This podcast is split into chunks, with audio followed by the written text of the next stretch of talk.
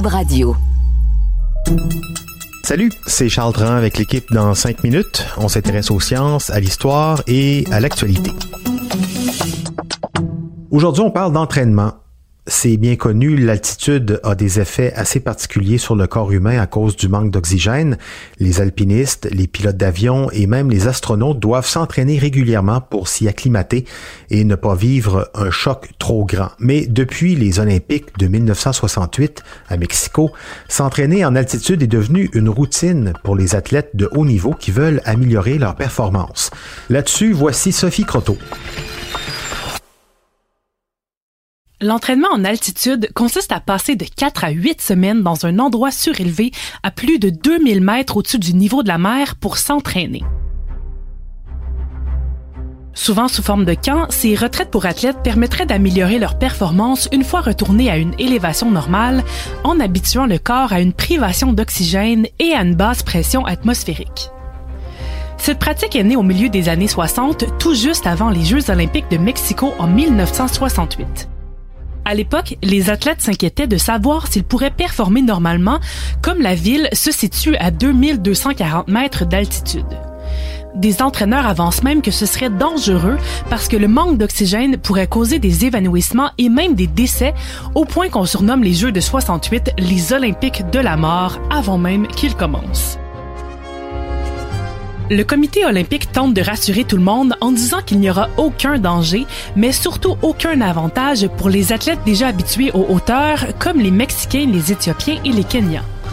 Mais face aux critiques qui dénonçaient que les résultats seraient trop différents de d'habitude, le comité décide d'ajouter une règle encore en vigueur aujourd'hui qui dit que les athlètes ne vivant pas normalement en altitude ne peuvent pas s'entraîner plus que quatre semaines en hauteur dans les trois mois précédant les Olympiques. Cette inquiétude se transforme rapidement en une course contre la montre du côté des scientifiques qui voient les Olympiques comme un immense laboratoire de recherche. Bien que les effets de l'altitude sur le corps étaient déjà étudiés chez les alpinistes, c'était enfin l'occasion de mesurer les effets avec des centaines de sujets et de voir si une acclimatation à l'altitude préalable aurait des effets à court, moyen et long terme sur les performances, en hauteur comme au niveau du sol. On a découvert que l'altitude a bel et bien des effets positifs sur la performance parce qu'elle produit une sorte de dopage naturel en forçant le corps à produire de l'érythropoïétine, une hormone qui augmente le nombre de globules rouges dans le sang pour contrer le manque d'oxygène. Et comme les muscles s'approvisionnent en oxygène pour avoir de l'énergie, ce surplus leur permet de, par exemple, courir plus rapidement. En effet, plusieurs athlètes en sprint ont battu le record en 68, alors que celui des marathoniens s'est généralement dégradé.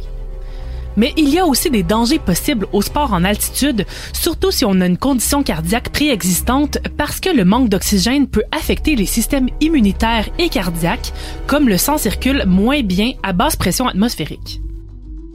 Des scientifiques critiquent aussi les résultats des études, entre autres à cause du trop grand nombre de billets possibles. On leur reproche par exemple l'absence fréquente de groupes de contrôle, mais aussi la présence d'un effet placebo.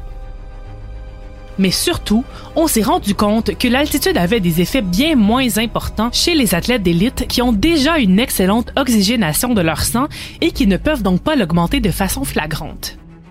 On a même remarqué que les effets ne perdurent pas également chez tous et que l'entraînement peut avoir un effet une fois mais pas la suivante et peut même réduire les performances lors du retour à la normale.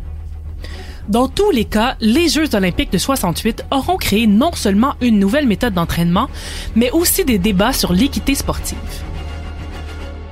Historiquement, les populations vivant en altitude ont toujours été considérées comme inférieures et on reléguait souvent les peuples autochtones, les esclaves et les autres populations pauvres dans les montagnes, pensant que l'altitude était tout simplement mauvaise pour l'homme. Beaucoup de racisme a donc refait surface avant les Olympiques, les Britanniques accusant même les Russes de tricher en s'entraînement secrètement en altitude. Depuis, on met de plus en plus de règles en place pour s'assurer que tous les athlètes, qu'importe leur origine, aient des chances égales, bien qu'on ne puisse toujours pas parer le problème des privilèges économiques de plusieurs.